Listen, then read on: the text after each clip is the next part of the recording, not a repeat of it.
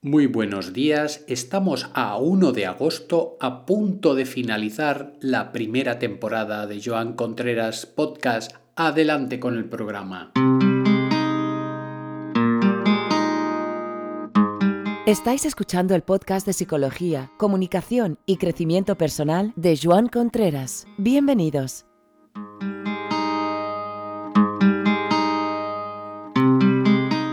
Bienvenidos y es verdad, estáis escuchando el podcast de Joan Contreras de un servidor que os quiere traer ese pellizco de sabiduría psicológica, educativa, de crecimiento personal cada semana, cada día de la semana, pero entre hoy y mañana vamos a cerrar esta temporada del, del podcast. Y es que estoy muy contento, muy satisfecho de teneros ahí detrás, los, el número que seáis, y poder estar pues compartiendo estos conocimientos, compartiendo comentarios y buscando ese punto de adrenalina mental que nos pueda despertar en las conciencias.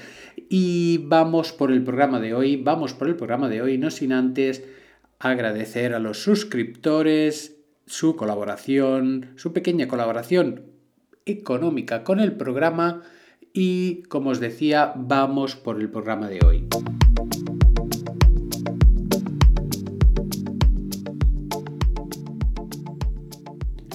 ¿Habéis en algún momento consultado al doctor Google? ¿Habéis encontrado la solución a, vuestra, a vuestro malestar, a vuestra insatisfacción, a vuestra situación de enfermedad buscando en Google lo que os pasaba? Pues bueno, hoy vamos a tocar este tema, no tanto lo de buscar en Google, que casi todo el mundo creo que lo está haciendo hoy en día cuando le pasa algo físico, y desde un resfriado hasta algo más gordo, y sino que vamos por el tema de la hipocondría. ¿Qué es la hipocondría? Cómo, son las personas hipocóndricas, de dónde viene el término, gente famosa que lo haya sido. Vamos a ver cómo manejamos todo esto.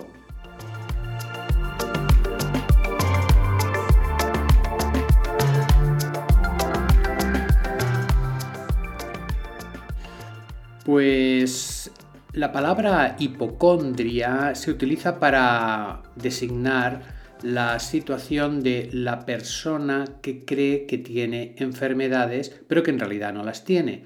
El término viene del griego hipocondrio, que se utiliza para denominar a la región del abdomen inmediatamente debajo de las costillas, que, tienen cartílago. Creo que eh, el condrio tiene que ver algo con cartílago y que eh, los hipocondríacos dice que tienen fama de tocarse esta zona cuando creen que están enfermos. Y es esa, esa sensación que hemos visto en películas o hemos visto en gente, ¿no? Que, que, ay, me duele aquí, me parece que me duele aquí, y entonces se toca como el, la parte esta, ¿no? De debajo de las costillas, como diciendo, aquí pasa algo, y esa parte, como se llama hipocondrio, pues le ha, le ha valido el término a esta enfermedad.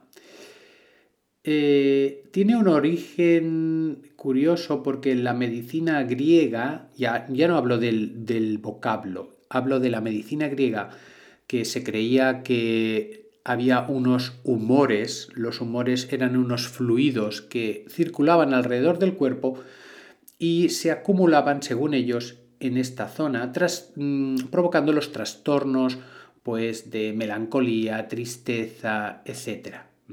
Entonces, ¿cuál es la idea? La idea es que el hipocondríaco, que ahora ya hemos visto cuál es el origen de la, de la palabra, el hipocondríaco resulta que tiene esa sensación de que está enfermo. Es que, vamos a ver, la, la idea es que la persona que sufre esto, porque lo sufre, em, cree que está realmente enferma. Su mente ha habido como un, chip que se ha girado, una neurona que se ha conectado a la sinapsis incorrecta y resulta que, bueno, que no, que, cree que, que, esto, que, que tiene enfermedades, aunque no las padezca. Entonces son personas que hacen recorridos por médicos, por consultas, por clínicas, hasta que a veces tienen mm, o consiguen un diagnóstico adecuado a lo que ellos creen que tienen. Y muchas veces esto es imposible. Y son pacientes que pueden ser como muy pesados en las consultas clínicas o psiquiátricas puesto que eh, son insistentes. El origen de su, de su enfermedad, porque es una enfermedad, ¿eh? una enfermedad que intenta abarcar todas las otras enfermedades, por decirlo de alguna manera, se halla en la ansiedad.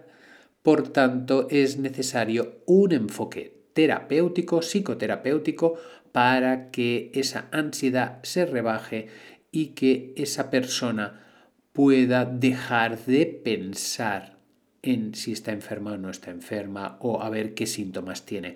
Ya os digo, es parecido a una obsesión, es cercano a una familia de las obsesiones, eh, está dentro de la familia de las ansiedades y bueno, em, son personas que tienen continuamente ese punto de decir que, está, que están enfermas.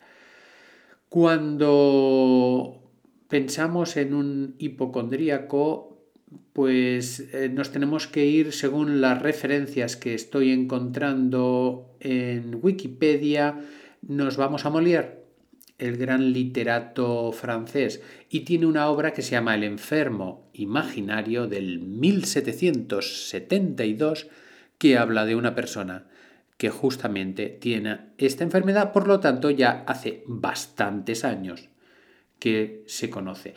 Otra gente famosa, otra gente famosa que puede tener eh, hipocondría, que haya tenido eh, hipocondría, tenemos mm, Marcel Proust, Proust eh, que creo que es conocido también, que es un literato francés. en nuestro país, Juan Ramón Jiménez, que también dicen que se aquejaba muchas veces de estas enfermedades. Tenemos a, la, Manuel de Falla, también Charles Darwin, tengo por aquí, José Donoso y mención especial tiene Gabriel García Márquez, que se llenaba de golondrinos. Y aquí hay una cosa muy curiosa que os quiero explicar, que es la, interacción entre la literatura y la realidad.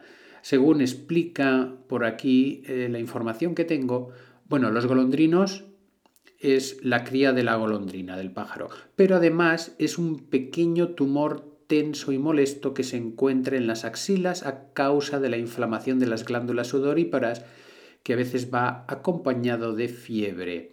Entonces, em, este, este, pequeño tumorcito no creo que tenga mucho, mucho, mucha repercusión clínica. Resulta que Gabriel García Márquez, como os decía, eh, los tenía.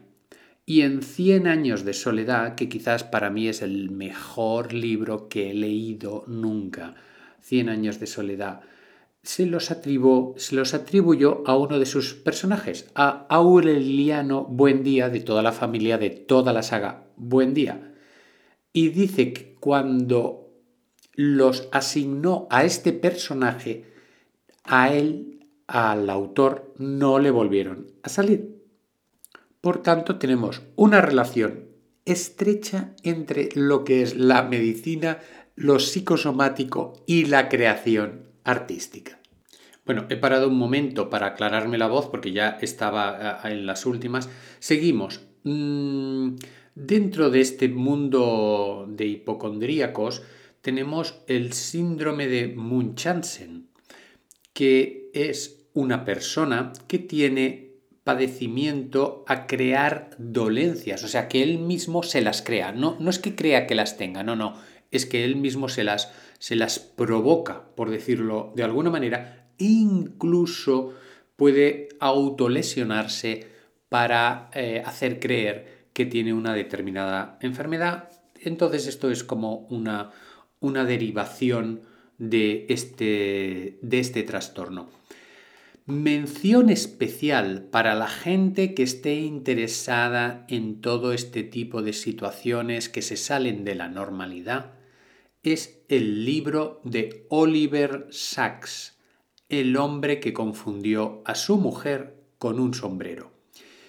Oliver Sacks es un, bueno, creo que era un reconocido psiquiatra norteamericano que escribió su libro Despertares, que es un libro que es un libro que dio origen a una película muy muy interesante de unos pacientes que estaban catatónicos, es decir, que a duras penas se podían mover y que con una mm, sustancia, creo recordar la dopamina, si no recuerdo mal, empezaban a cobrar vida y salían de su encierro la película es muy, muy interesante, es antigua, pero es un clásico de la, de la medicina, de las películas de medicina, despertares. Y en este libro de El hombre que confundió a su mujer con un sombrero, relata situaciones en el conjunto no tanto de la hipocondría, sino de las afasias para entendernos, las afasias son situaciones en las que el cerebro tiene una dificultad para conectar con diferentes áreas y provoca situaciones realmente complicadas para los pacientes. Hay muchísimas, hay muchísimas. En el libro Oliver Sacks relata algunas. ¿eh? Os vuelvo a decir el nombre. El por si queréis divertiros en, este verano, el hombre que confundió a su mujer con un sombrero. Y, es cierto, porque este hombre no tenía la capacidad, no me recuerdo, no me recuerdo el, cómo se llama la enfermedad, pero no tenía la capacidad para reconocer los objetos con la mano. Y en vez de reconocer al sombrero, cogió, tocó a su mujer o no sé qué pasó, que pensó que era el sombrero, su mujer, porque era incapaz de reconocer objetos con la mano. Es una capacidad que tenemos todo el mundo. Te tapan los ojos y te ponen una cuchara o te ponen una pelota y tú reconoces qué objeto se trata. Pues hay una, situación en las cuales pues hay, hay un descontrol neuronal ahí de, de mucho cuidado y todas las otras funciones pueden estar intactas, pero esa no, me parece que se llama prosopagnosia o, algo así. Mm, si hay alguien que es entendido en la materia y me lo quiere me lo quiere recordar, pues perfecto. Nos vamos ya al minuto 13, señoras y señores, vamos a acabar el programa que con el, con el tema este de las enfermedades, pues se, se me ha ido, se me ha ido de tiempo. Vamos a inspirar.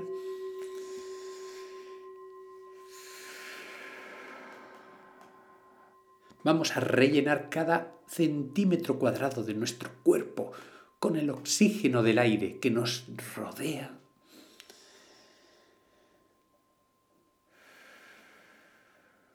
Y vamos a desear salud, salud a todo el mundo, a nosotros mismos, a todos los que nos rodean, a toda la humanidad. Hoy deseamos salud. Mañana nos vemos en el último programa de la temporada. Hasta luego.